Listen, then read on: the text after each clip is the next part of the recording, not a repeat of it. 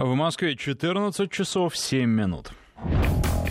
Автодетали с Игорем Маржаретто. Ну и в студии, собственно, наш автомобильный эксперт Игорь Маржаретто и Александр Андреев. Добрый день. Всем добрый день. О чем будем сегодня говорить?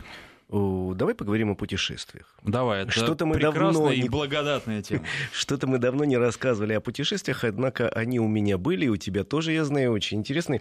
Давай я начну, потому что я вчера прилетел из Томска, где провел три дня с большим интересом. Я вообще Томск для меня был такой терра инкогнито, потому что это один, ну, примерно из десяти э, крупных городов России, областных центров, где я не был. В большинстве я все-таки был, а вот в Томске как-то мимо и мимо.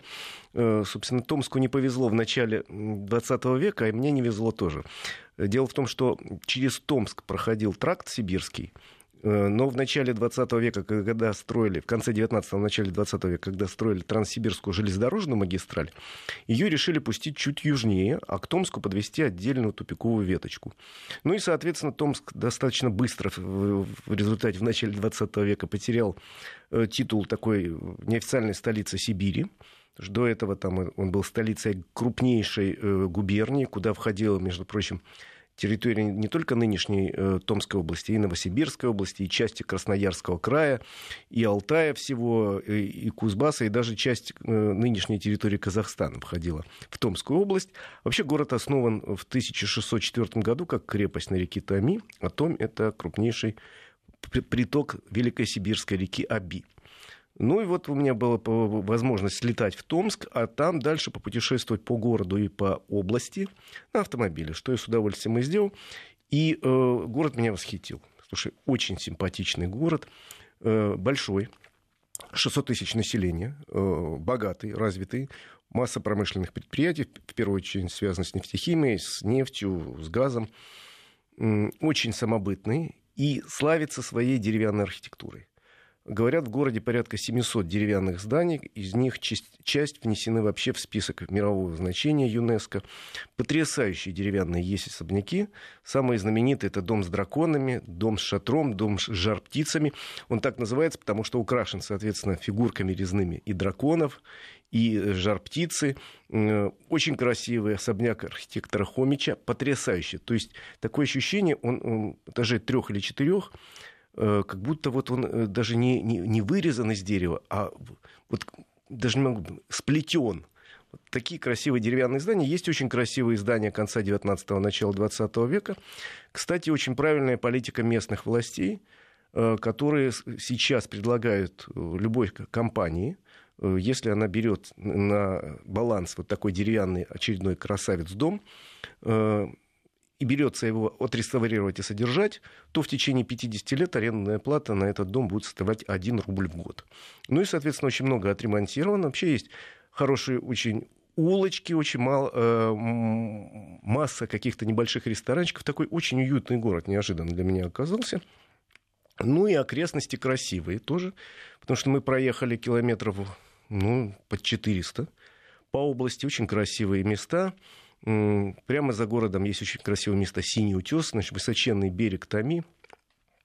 И скалы действительно синие. И оттуда и сверху вид потрясающий, и снизу вид на этот утес потрясающий. И проехали по очень живописным окрестностям. В основном смотрели э, видовые точки, ну и потом была э, такая небольшая цель показать нам, как идет э, добыча и обработка одного из богатств местного края, это кедровые шишки. Очень интересно ее добывают, потом, собственно, шишку саму лущат, по-моему. В общем, процесс очень сложный. Добыча орешка из шишки, а потом ядра из орешка. Ну, а потом из, э, собственно, этого орешка, как, как ты понимаешь, делают все, что можно, начиная от масла э, кедрового и заканчивая разные кулинарные вещи, лекарства и так далее. Сами попробовали, очень любопытно. Э, Надо сказать, что у нас были довольно любопытные машины для путешествия выбраны. Это такой популярный в России внедорожник, называется Mitsubishi Outlander, один из самых популярных у нас. Он незначительно обновился. Это модельный ряд 2019 уже года. А что изменилось? Ты знаешь, изменения внешние небольшие.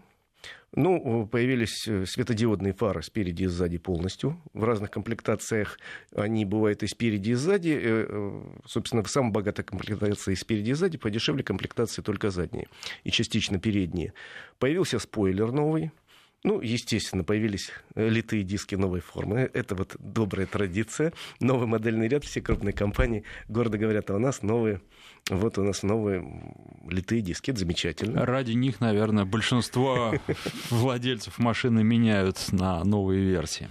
Ну и появилась очень любопытная система, которая делает автомобиль более устойчивый система, которая позволяет, например, э, если два колеса левых автомобиля попадают, допустим, на лед, Э, правые колеса исполняют функции и не дадут автомобилю закрутиться в переводе на русский язык. Очень интересная система. У нас была возможность опробовать Outlander и на шоссе на хороших. Там есть в Сибири очень... Э, Это, кстати, вот тот вопрос, который я тоже хотел задать. Что с дорогами? Потому что ты сказал, что Томск хороший и достаточно богатый город. Но вот состояние дорожного полотна каково? Э, дороги в городе неплохие. Единственное, есть претензия у меня к организации движения в Томске, поскольку они как-то очень странные. Едешь, едешь, и вдруг понимаешь, что едешь по дороге с односторонним движением, а когда она стала, непонятно. Э, есть несколько очень тяжелых перекрестков, очень тяжелых, где сходятся дороги там в нескольких направлениях, разобраться, кто из них имеет преимущество. Э, на первый взгляд ощущение такого полного кошмара, а потом нет, присматриваешься, есть своя логика, надо привыкнуть. В области хорошие есть дороги, есть похуже. Еще раз говорю, ей не очень повезло, потому что она сейчас на отшибе. Вот представляешь, основная дорога с востока на запад идет южнее, а область таким э, отростком на север уходит. И поэтому э, все дороги, кстати, носят название тракта тракт такой-то, тракт такой-то.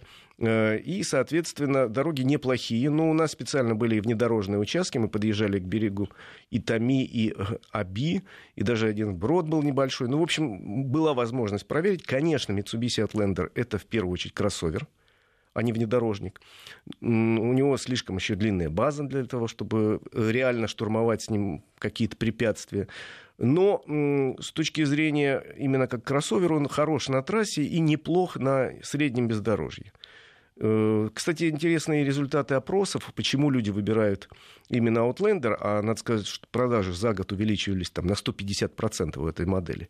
Э, в основном, говорят, выбирают, потому что по соотношению цена-качество автомобиль хорош, и э, дизайн второе место, а третье место по частоте ответов это то, что много места в заднем ряду и большой очень багажник. Согласитесь, багажник у него здоровенный. Ну, вообще объемный автомобиль, да. и не чувствуешь себя в нем как-то зажатым. Несмотря на то, что, ну, по сравнению, есть машины больше, есть, есть кроссоверы больше, но, тем не менее, простора много. Вот в этом как раз Outlander не отказать. В общем, рекомендую в первую очередь Томск как место для путешествия. Очень красивый город, нам повезло с погодой. А, кстати, сколько лететь? Э, лететь от Москвы 4 часа. Значит, нам повезло с погодой, там еще тоже нет зимы, как и здесь, хотя это э, восток Западной Сибири, скажем так, или запад Восточной Сибири. Город примерно посередине России находится. И, соответственно, очень теплая у них неожиданно осень, хорошая, город чистый, есть масса мест для прогулок. Кстати, знаешь, городской парк, как называется? Называется лагерный сад. Но не потому, что там когда-то был какой-то концлагерь. Там были, на самом деле, летний лагерь Томского пехотного полка был в XIX веке. И на этом месте, в начале еще XIX века, разбит э, сад. Он называется лагерный сад по традиции. И там стоит один из самых смешных, с моей точки зрения, памятников. Это памятник э, э Антону Павловичу Чехову. Дело в том, что Чехов проезжал в свое время через Томск и отозвался о Томске очень плохо. Как-то он сказал, что тут э, унылое место, кроме тоски, не вызывает никаких эмоций. Томск. Томичи на него обиделись и сделали памятник э, Чехову, гуляющего по набережной, но сделали памятник не с фотографией, а с карикатурой прижизненной на Чехова, где было написано, что а вот так выглядит Чехов с точки зрения пьяного мужика, лежащего в канаве. вот так карикатурный Чехов есть на набережной. Кстати, есть э, памятник русскому рублю, деревянный большой, из таких из новых памятников. И памятник волку, который, помнишь, сейчас спою, вот такой сытый, и надо в этом волку потереть нос, такая местная примета, и будет богатство. То есть, в общем, рекомендую Томск. Ну, а мне еще повезло, потому что интересный был автомобиль, на котором мы проехали довольно много по области, посмотрели много интересных мест, в первую очередь природных каких-то красот, потому что Это главное достоинство Томской области. Очень красивая тайга уже начинается настоящая сразу за городом. А вот сразу вопрос возникает, не поздно вы приехали, потому что все-таки уже вторая половина октября, наверное, там-то попрохладнее даже будет, чем в Москве, несмотря на это глобальное потепление, которое сейчас шагает по планете. Что с погодой было, что было с золотой осенью? Застали ли вы ее? Да, мы застали золотую осень, потому что там примерно сейчас плюс 10 градусов, плюс 5, плюс 10 градусов. Ночью бывают легкие заморозки, но пока еще у них тоже, как и у нас в центральной России, достаточно тепло. Ну, здорово. Наверное, можно Теперь рекомендовать очередь, слушателям. Да. Нет, ну, а, у меня путешествие было такое, которое, наверное, просто так нельзя рекомендовать повторить а, нашим слушателям, потому что это путешествие, экспедиция, наверное, правильнее называть, требует э, серьезной подготовки по разным параметрам. И, в общем, я благодарен за то, что у меня такое в жизни было, потому что я, наверное, сам бы не поехал в Таджикистан.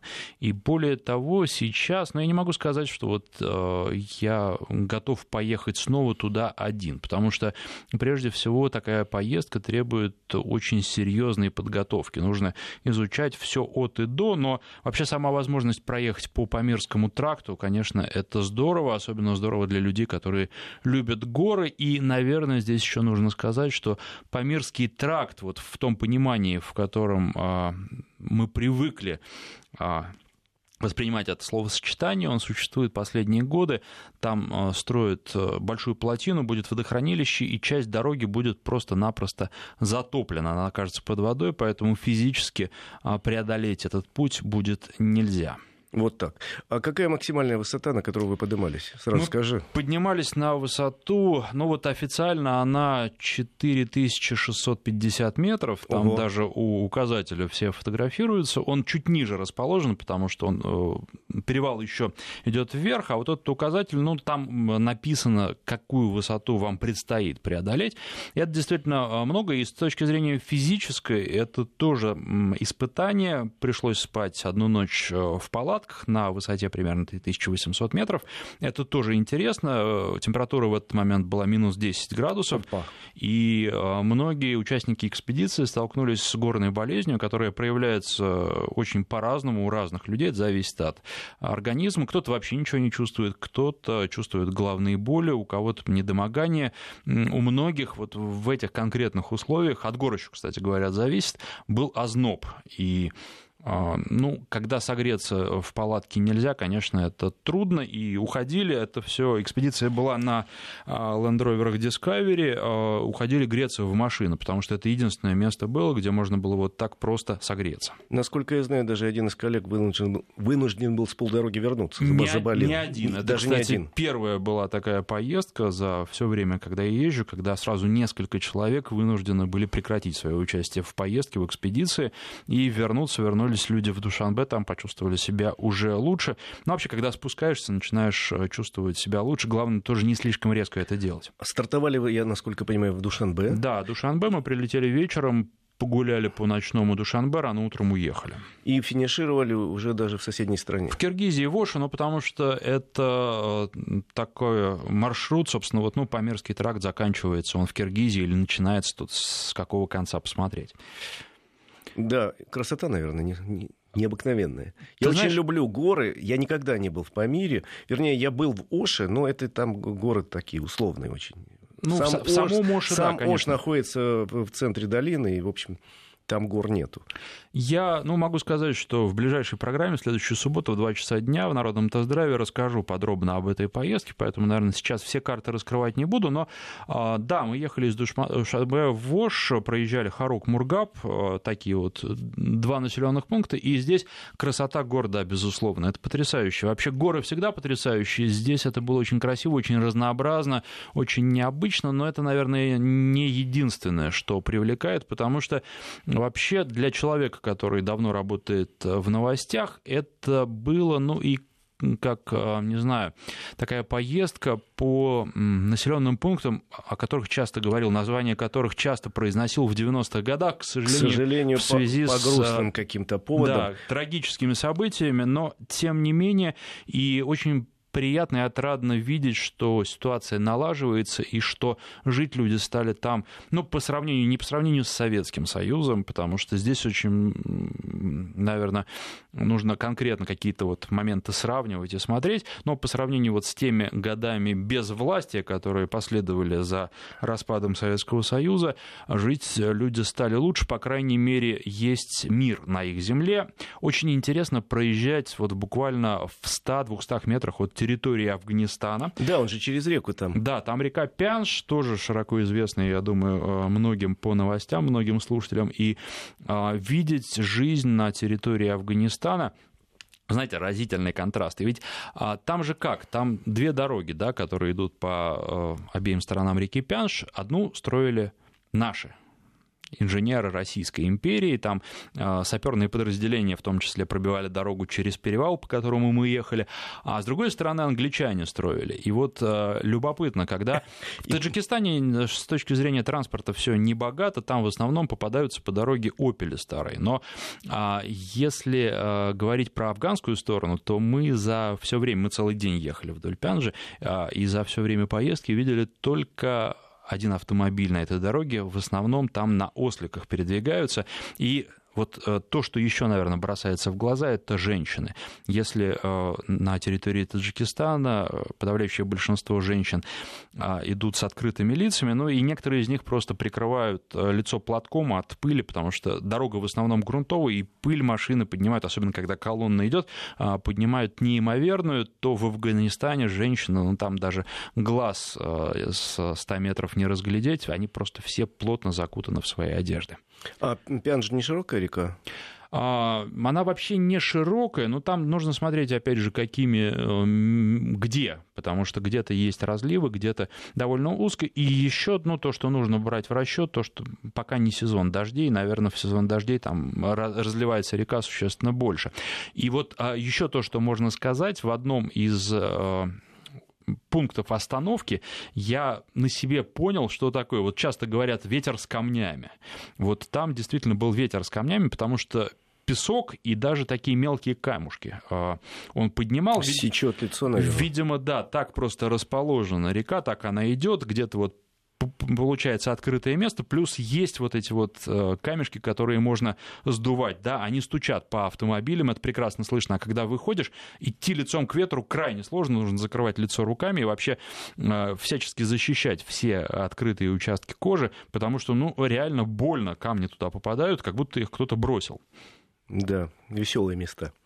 Один наш коллега, как раз он родом из Таджикистана, он был с вами в поездке и говорит, что все, конечно, потрясающе, но я так хотел показать, говорит, равнинный Таджикистан, он еще более интересен, с моей точки зрения.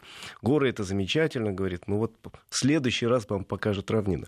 Я не был в этой стране, хотел бы посмотреть, но еще раз говорю, я очень хорошо помню события начала 90-х годов, когда в Таджикистане реально была гражданская война, о которой мы очень мало знаем, но она была страшной. И в соседней Киргизии тоже было не, не, не просто, в том же городе Аше были совершеннейшие боевые действия. Ну, не страшно было ехать вот в такие места? Нет, ну, во-первых, наверное, по поводу дорожного покрытия тоже нужно сказать несколько слов. Проехать там можно практически на любой машине, но а, тут уже вопрос комфорта. На Discovery никаких проблем не возникало, и можно было поддерживать скорость 30-40 км в час на тех опелях старых, на которых там ездят. В основном, конечно, так быстро двигаться нельзя, потому что, ну, просто не доедешь, вероятность этого велика, потому что огромное количество ям, грунтовка, разбитая грунтовка, грунтовка, вот за которой не очень сильно ухаживают, э, ну, то есть вот по необходимости там что-то заделывают. Кстати, очень интересно, там попадаются по дороге вдруг местами люди с какими-то лопатами, метлами, то есть вот ты едешь, никого нет абсолютно, и вдруг человек с метлой. Что он там подметает, трудно сказать, но что-то подметает. А, и... Может, он просто прилетел. Ну, не знаю. А, попадаются пограничники, естественно, которые, ну, не так, чтобы суровы, но, опять же, тут, наверное, зависит от того, кто едет. Потому что, ну, когда они видят, что колонна автомобилей с российскими номерами, с правильными документами, а документы надо тоже иметь, так просто там не проедешь, потому что на протяжении всего пути а, блокпосты, а, каждый ну, раз да, проверяют документы. Да, и просто людей таких случайных туда не пускают, поэтому большое спасибо в том числе и Министерству туризма Таджикистана, которое помогало в организации этой поездки. То есть там не все так просто, и нужно регистрироваться, когда приезжаешь, безусловно, нужно получать разрешение на проезд. Это вот для тех горячих голов, которые решат все-таки туда поехать. Ну, в общем, да, это такой маршрут специфический, э, для, где-то для экстремалов. Э, я имею в виду и ночевку в горах, в палатке, и вообще Ну, там, э, на самом деле, тоже, почему ночевка в горах в палатке, это было недалеко от населенного пункта, но гостиниц там просто вот, ну, в нашем понимании слова гостиниц нет, поэтому комфортнее ночевать в палатке, чем в тех местах размещения, назовем это так, которые там существуют. Ну, хоть у вас были спальники? у нас были спальники, они были не такие прямо вот э, слишком теплые, да, потому что согреться за ночь не удалось в спальнике. Но, тем не менее, главное, наверное, в э, этом, что мы не замерзли и все дальше поехали. В следующий раз соберешься, скажи мне, я тебе дам, у меня есть замечательный спальник. Спасибо. Теплый, очень Ты... теплый. Э, на нем написано, что до минус 25 э, вы будете чувствовать себя комфортно. Я, честно говоря, не люблю вещи с собой таскать, люблю налегке летать. А здесь вот, ну, сумочка одна, поэтому э, готов померзнуть ради того, чтобы не сдавать ничего в багаж, тем более, что вот по поводу сдачи в багаж в Оше, там совершенно полностью вот как-то не, я не знаю, беспорядок, давайте назовем это так, аккуратно, э, когда оттуда улетаешь, там местные жители, э, понятие очереди не существует. Вот говорят, что в Китае не существует, а понятие очереди в Киргизии, похоже, тоже, потому что все идут как хотят, создают свою очередь отдельную, говорят, типа, мы тут стояли, и все, и сейчас вот пойдем. А, и для человека, который к этому не привык, э, это это ну, довольно странно. Там иностранцев довольно много, которые на свой страх и риск прилетают. Велосипедисты едут по этой трассе на высоте, там, ну, в частности, мы встречали 4200, да, а пурга, метель, а, и вот э, катят люди на велосипедах, конечно, э, просто отваж, отважные люди, и слушай, вполне герои. возможно, что эти люди, когда едут, все таки там европейцы, когда впервые попадают туда, они не совсем понимают, куда они едут, и для большинства это заканчивается хорошо, но вот я еще раз скажу, к такой поездке, конечно, безусловно, надо готовиться, надо изучать в том числе и местные обычаи, и как себя нужно вести для того, чтобы не вызвать неодобрение. При этом я могу сказать, что к россиянам относятся относятся очень-очень хорошо. Я с людьми на улицах разговаривал, и вот очень доброжелательно большинство людей были а, настроены, и очень многие говорят по-русски, особенно вот в горном Бадахшане, например, русский язык по-прежнему, я спрашивал специально, говорят, что не только а, люди старшего поколения, что а, в бывших советских республиках, в общем, не редкость, хорошо знают русский язык, но и молодежь старается учить русский язык и ориентирована на Россию, в том числе как вот и в Киргизии. В Киргизии тоже с русским языком проблем не возникает. Автодетали с Игорем Маржаретто. И мы продолжаем. В студии также Александр Андреев. Вопросы от наших слушателей приходят. Кстати, если у вас есть вопросы, которые касаются автомобилей, задавайте до конца часа. С удовольствием на них ответим. Я думаю, что Игорь меня тут полностью поддержит. Да, с большим удовольствием. Дмитрий из Омска спрашивает, на что стоит обратить особое внимание при покупке Mitsubishi Outlander 13-14 года. Ваше мнение об автомобиле и заранее спасибо. Смотрите, модель это выпускается последнего поколения с 2012 года. Был рестайлинг небольшой, но, в принципе, модель зарекомендовала себя очень неплохо очень неплохо. И, соответственно, продавалась по всему миру и продается по всему миру хорошо, это в каком-то смысле э, двигатель прогресса для компании Mitsubishi, потому что это самый продаваемый автомобиль марки в мире, во всем мире. Ну и, соответственно, если вы хотите взять подержанный автомобиль, в первую очередь надо обратить внимание на, на предыдущего хозяина. Потому что если хозяин действительно ухаживал за автомобилем, то никаких особенных проблем с ним быть не должно. Пять лет это не тот срок в жизни, 4-5 лет для такого автомобиля, чтобы его можно было, что называется, ушатать. Хотя люди люди разные бывают, есть разные владельцы, и если предыдущий владелец был то, что называется в народе спидигонщик, или э, любитель штурмовать э, тракторные колеи, э, конечно, надо смотреть подвеску. Надо смотреть состояние подвески, надо смотреть состояние э, двигателя. Ну, а что касается э, коробки, то, то тоже, насколько я понимаю, она беспроблемная. Ну, вот что касается спиди-гонщиков, я думаю, что э, с большой долей вероятности наш слушатель рассматривает двигатель 2.4, который идет в комбинации с вариатором. И для гонщиков это не самый хороший вариант, потому что вариатор на Mitsubishi особенно это штука надежная. Но убить можно все что угодно. Безусловно, И если гонщики, да. гонщики могут это сделать, поэтому, конечно, э, надо смотреть на владельца и дальше уже э, все же проверять автомобиль. Но ведь когда вы покупаете э, подержанную машину, нужно смотреть не битая ли она, и это можно сделать, есть рекомендации, как это посмотреть. Вот главное, чтобы не было каких-то серьезных ударов, которые могли изменить геометрию кузова, проверить это ну, не так сложно. Главное просто быть готовым к этому. Плюс, конечно, смотреть на состояние коробки, состояние двигателя и состояние подвески. Да, потому что, еще раз говорю, машина модная, достаточно молодежная. И вообще поинтересовался специально портрета владельца этого автомобиля. Сказали, что это э, молодой человек в возрасте 35-40 лет средний, как правило, семейный, ну, большой багажник не зря выбирают, и, э, как правило, имеющий детей и имеющий довольно хороший доход, где-то от 100 тысяч рублей. Ну вот тут еще один э, вопрос, э, вернее, ну я не знаю, и вопрос, и утверждение от Игоря. Очень нравится Outlander, но почему нет дизеля? Да и вариатор сильно смущает. Вот, мне кажется, по поводу вариатора, если говорить о новой машине, смущаться совершенно нечего. Абсолютно. Если вы адекватный водитель сами. Абсолютно точно. По поводу вариатора у меня нет никаких сомнений. Э, по поводу отсутствия дизеля, ну, такая, э, в принципе, э, политика компании. Автомобиль продается в первую очередь у себя на японском рынке, на американском рынке, насколько я знаю. В России очень хорошо и в целом ряде стран Юго-Восточной Азии. Это как-то так получается, что все эти страны изначально больше любят бензиновые моторы. И, соответственно, вот такое предложение. Хотя я тоже больше люблю дизели. Наверное, если бы в модельном ряду был бы дизель, присмотрелся бы внимательно к этой машине. Но и с бензиновым двигателем очень неплохо, достаточно экономичен. Э, при том, что машина большая, тяжелая. Э, шли мы э, с хорошей скоростью, не нарушая правила, но на двигателе 2.4 расход немногим превышал 10 литров.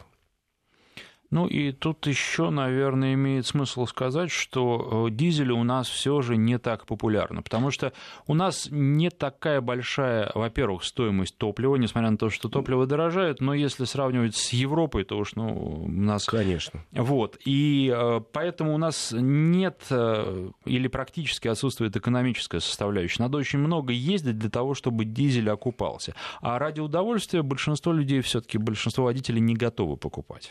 Да, потом у нас, если честно говорить, э, если есть автомобиль с дизелем и с бензином, как правило, автомобиль с дизелем стоит дороже. Вот такая у нас зависимость, и поэтому человек хорошо думает. Но если посмотреть по статистике, то дизельные двигатели выбирают в основном владельцы больших э, внедорожников. Там однозначно преимущество у дизеля, если посмотреть там по какому-нибудь Land Cruiser, там в основном выбирают дизели, потому что, как мне кажется, интереснее автомобиль с, с таким мотором. Во ну, всяком случае, большой внедорожник. И, конечно, если говорить о Land Cruiser, то кушает-то он совсем неплохо. И да. Он, кстати, и дизельный кушает неплохо, но все-таки это не так страшно смотрится, как если речь идет о бензине. В остальном же машина просто великолепная. Вот нас еще тут сразу стали спрашивать про машины и а, на что обратить внимание при покупке Toyota Corolla Restyle. Да ну что вы, выбирайте Toyota Corolla Restyle, если она вам нравится, ради бога. И машина как раз беспроблемная, специально ничего, я даже вот на вскидку не могу сказать, а вот обратите внимание на подвеску левого заднего колеса. Да нет у него никаких особенных проблем. Точно так же автомобиль крепкий, э, да. вариатор пусть вас не смущает, Безусловно. потому что с ним она может пробежать при нормальной эксплуатации огромное расстояние. И вот, э, как и в предыдущем совете, обращайте внимание на владельца предыдущего, который вам продает этот автомобиль. Безусловно, это самый главный совет. А потом у каждого человека, который покупает подержанный автомобиль, как правило, есть свои какие-то такие моменты, штришки, на что он в первую очередь обращает внимание. Кто-то там сразу поднимает коврик и смотрит, что там под ковриком. Э, я, когда там покупал бэушные автомобили, обращал всегда внимание, не знаю, как ты, Саш, а я обращал внимание на э, кожух коробки передач. Он должен соответствовать пробегу. Если пробег стоит маленький, а кожух потрепанный, значит пробег скрутили. Если пробег большой, а кожух новый, значит, чего-то там не так, что-то меняли. Еще точно так же, если кожаный руль, можно по нему определять, да, потому верно. что э, обычно даже вот э, иногда для того, чтобы э, скрутить пробег и показать, что автомобиль ну, практически новый, сиденье перетягивает, а вот на руль не обращает внимания, и поэтому, если вы внимательно приглядитесь, он сильно потертый и не соответствует пробегу, то это яркий признак того, что вас обманывают. Ну, тут есть еще один вот какой момент. У моего коллеги был автомобиль, французский автомобиль, такой вроде престижной модели, у него руль облез буквально через полгода после эксплуатации. Ему меняли по гарантии. Ну, не знаю почему, но это была не модель последнего поколения, это было несколько лет назад. Но вот очень странно, руль облез. Почему-то он обиделся на наш климат, что ли, или на руки моего коллеги. А я тут э, ехал э, ну, с водителем на микроавтобусе. У него был э, ну, такой синтетический руль, он не совсем пластиковый, там еще какая-то набивка такая вспененная она была вся вот изодрана просто, то есть а, автомобиль уже столько пробежал, что все это полопалось, потрескалось, потом руками еще притерлось и выглядело ну просто э, кошмар. Вот такую машину никогда в жизни не взял. Слушай, а помнишь, была мода такая странная очень, когда мохнатые рули пошли? Вот такая оплетка мохнатая была, ну, с таким вот, не знаю, как это, Э, шерсть, что ли, такая. Да-да-да, любили, любили. Что такое? Причем каких-то чудовищных цветов. запутывались, да, настолько был длинный мех. Чудовищных цветов было. Ну, была такая странная мода. Я не могу похвастаться, у меня не было никогда. Но это вместо функции подогрев руля, наверное. Да-да-да, наверное, для холодных районов. Вот на Памире.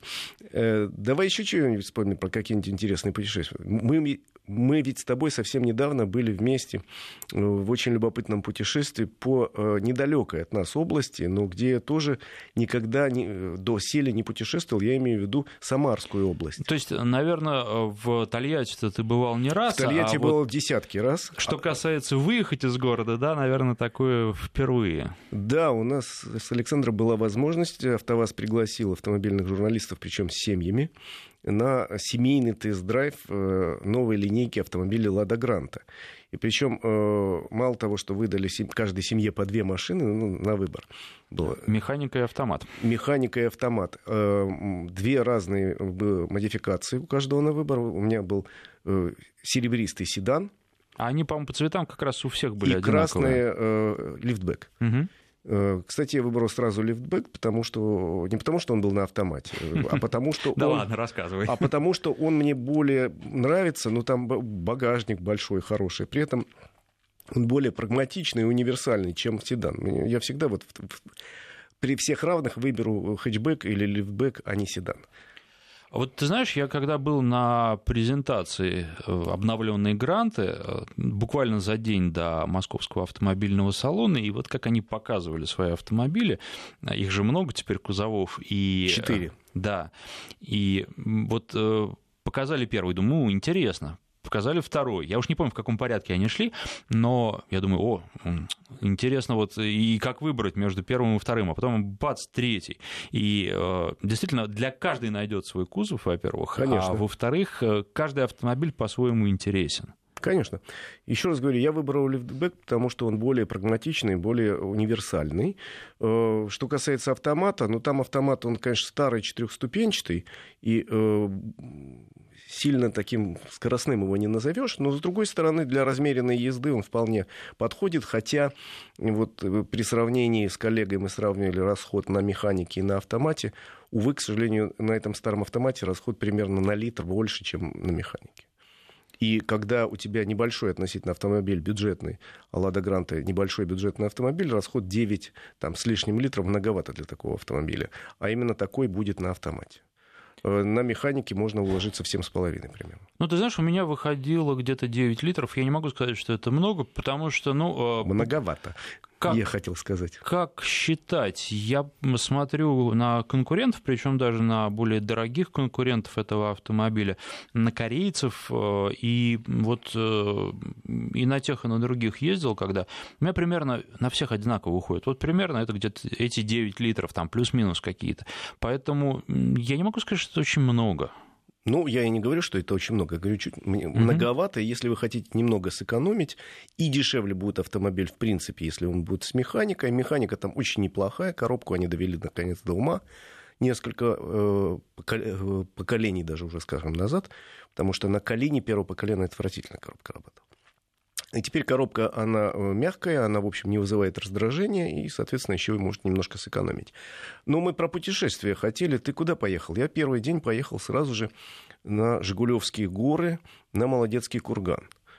Очень мне понравилось. Это недалеко от Тольятти, примерно 70 километров надо было проехать в одну сторону.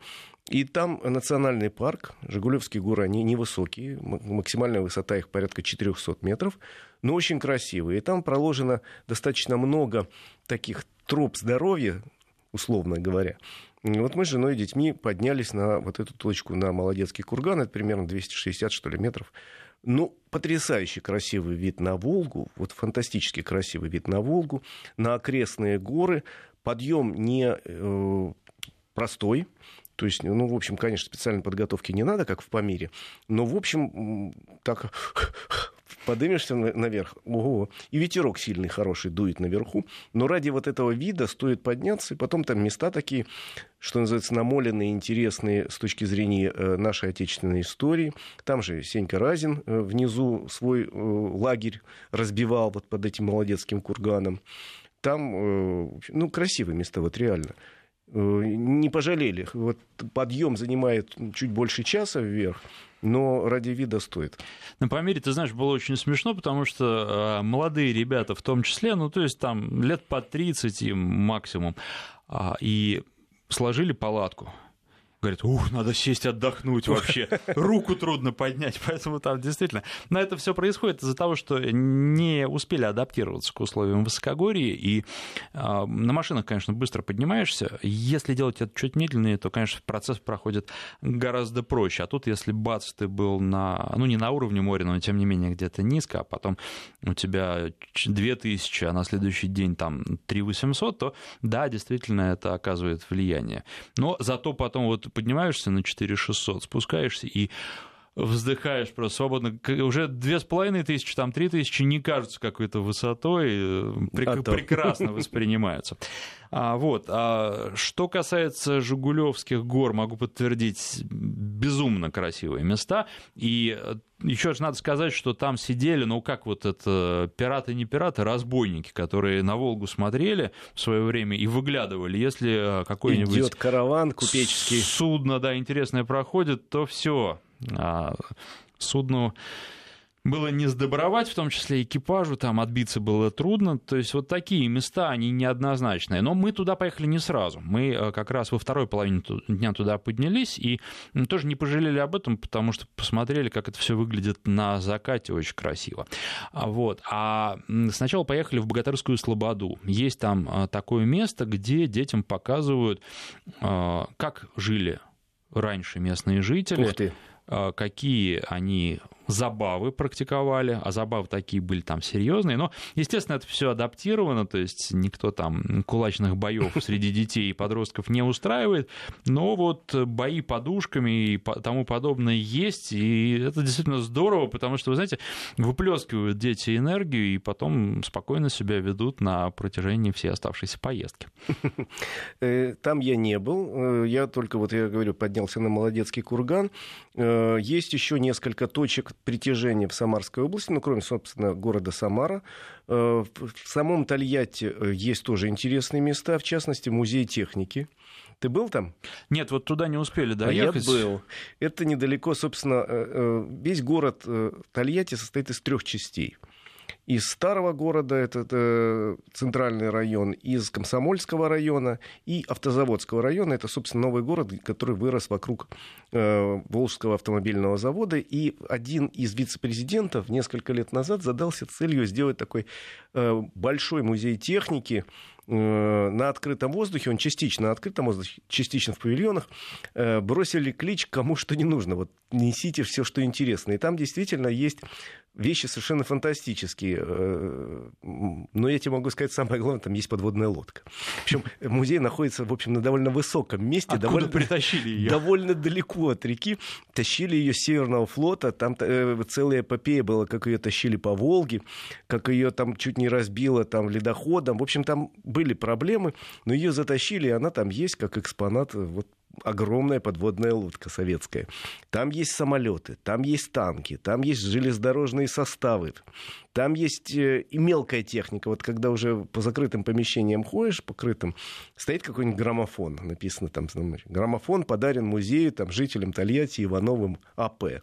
Ну, там, и какие-то утюги старые. То есть там набор для любого желающего, и можно проследить там по э, темам все это расставлено.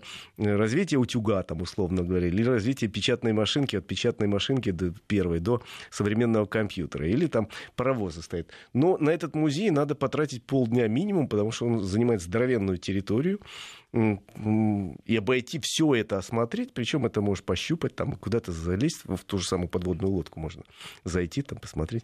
Очень любопытно, в следующий раз, когда будешь, обязательно сходи. Меня однажды водили, э, слона водили, э, это было очень любопытно. Я, правда, быстро прошел. Я хотел там побывать, но, к сожалению, разорваться между всеми возможностями, ну, просто не было времени, не хватало времени. И, кстати, вот нам слушатели советуют, э, будете в самом Самарской области, посетите Голубое озеро. Безусловно, конечно, э, очень много чего хочется посмотреть, но э, физические возможности, да, вот временные возможности, э, не так много было времени для того, чтобы Там, все между успеть. прочим, недалеко от Тольятти есть совершенно замечательный замок Гарибальди.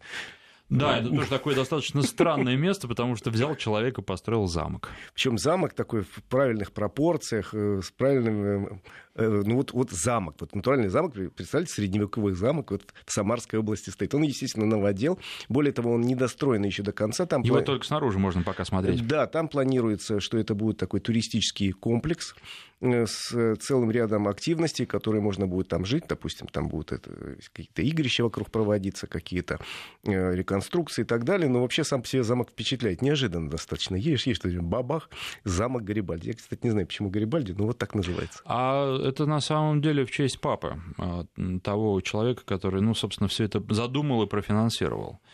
То есть э, тут все тоже с, с тем Гарибальди, о котором вы подумали, э, это никак не связано. А, пишут наши слушатели, сегодня узнал, что в Испании собираются ввести буквенное обозначение топлива. Теперь не будет 95-го и 98-го бензина, будет B8 и B10. Но вы знаете, во-первых, когда я тут не так давно был в Испании, и когда перед поездкой тоже читал что-то подобное, э, пока все в порядке. Во-вторых, я думаю, что это больших сложностей тоже не представит. И насчет 95-го и 98-го, там же все-таки немножко другая градация, там супер и не супер. Да, соответственно. Во-первых, во-вторых, насколько я понимаю, ввести такие вещи в одной Испании невозможно, потому что это должны быть какие-то европейские единые стандарты. Испания член ЕС, и, соответственно, для себя дополнительные вряд ли она может принимать без согласования с соседями и коллегами по Европейскому Содружеству. Поэтому, может быть, это какие-то разговоры. Или же будут дублироваться, то есть будет написано «супер», а в скобках ниже написано там «Б10» или что-то. Ну, и в любом случае, да, если вы... Ну, это как вводили заправщику скажете, валюту, да, да, то что вам нужно, он вас, я думаю, поймет и Главное научиться правильно произносить а, по-испански. Вот они, если вы какой-то один звук поменяете, они просто вас не поймут. Тут есть такая какая-то специфика, не знаю, а, звуковое восприятие языка вот у испаноязычных людей это действительно так, нужно э, четко понимать, как слово произносится, потому что вариации, ну, если там, например, англичане спокойно поймут, что вы имеете в виду, то здесь просто будут долго переспрашивать, э, но с пониманием возникнут проблемы. Вот такой еще вопрос, кстати, нестандартный, потому что автомобили, которые у нас официально не продаются, которые привозят серыми, большие и, ну, невостребованные машины, потому что пикапы вообще у нас не очень востребованы в силу, не знаю, каких причин, наверное, прежде всего всего потому, что дорого, а, и потому что не привыкли. А стоит ли менять Dodge Ram на тундру? Часто езжу по Карелии с прицепом, пишет Александр из Петербурга, и пишет, что у него э, Dodge э, с двигателем 5.7 2012 года. Ну, надо ли его менять, если он вас устраивает? Да, такая америка... Машина американская пафосная, классика. Да. Я ездил по Америке не на Додже, а довольно долго ездил с удовольствием на F-150 на Форде. Это такая же э, икона стиля, это такой же огромадный совершенно пикап, совершенно бессмысленный с моей точки зрения, но красивый, потом чувствуешь себя, значит, таким кораблеводителем по меньшей мере. Ну да, как будто яхтой управляешь. Я думаю, что смысл-то есть. Например, я вот э, в том же самом Тольятти на причале видел, что э, для буксировки яхты используют. Там, по-моему, как раз РЭМ стоял. А, и, ну да. Может, это, это тот же хозяин звонил? Ну нет, Карелия далеко достаточно. Вот, хотя все может быть. Вот. И да, если действительно нужна какая-то такая суровая работа, то машина подходит. На ней классно, конечно, ездить. Вообще на пикапе неплохо ездить если ты едешь, э, а у нас такое есть, по просторам, по каким-то, по э, Да, если ты надумаешь далеко. поехать в Томскую область, вот это идеальная машина. Но для города он не практичный, он слишком большой для города, неудобно его парковать. И, в общем, вы понимаете, какой, какая экономика у каждой заправки двигателя объем 5,7 литров. Представляете, сколько он жрет бензина? Это бензиновые моторы. Поэтому надо понимать, что это может быть красиво, может быть стильно, но если у вас есть уже городской автомобиль, допустим, в качестве второго или третьего в личном автопарке, который используется для буксировки яхты или там катера, куда-то отличная машина, что одна, что другая. Ну, кстати, вот я ездил на дизельном Амароке, тоже пикап а, для тех, кто не представляет себе этот автомобиль, с самым мощным из доступных дизельным двигателем, жрет не так уж много. То есть вообще дизель хорош, и расход получается ну, в пределах 10 литров, что вполне нормально. Отлично. Я ездил, кстати, у меня служебный автомобиль был в течение больше года, полутора примерно лет. У меня был Саньон Коктион Спорт с двухлитровым дизельным двигателем мне тоже нравился. Потом, правда, ужасно неудобно, потому что э, багажника-то нет, есть только кузов. А в кузове, э, ну, мне крышку поставили, потом все-таки я заказал. Э, Все равно ужасно неудобно хранить вещи. Мне коллега подарил швабру довольно быстро. Обычную деревянную швабру, потому что сумку, если кладешь в, условно говоря, в этот самый кузов, она обязательно съедет к переднему борту, и чтобы ее достать, тянуться далеко. Вот у меня для этого там лежала швабра. Ну что же, на этой оптимистической ноте мы завершим сегодняшний эфир. Игорь Маржаретта, Александр Андреев. Спасибо всем, кто слушал. Всем хорошей дороги. Автодетали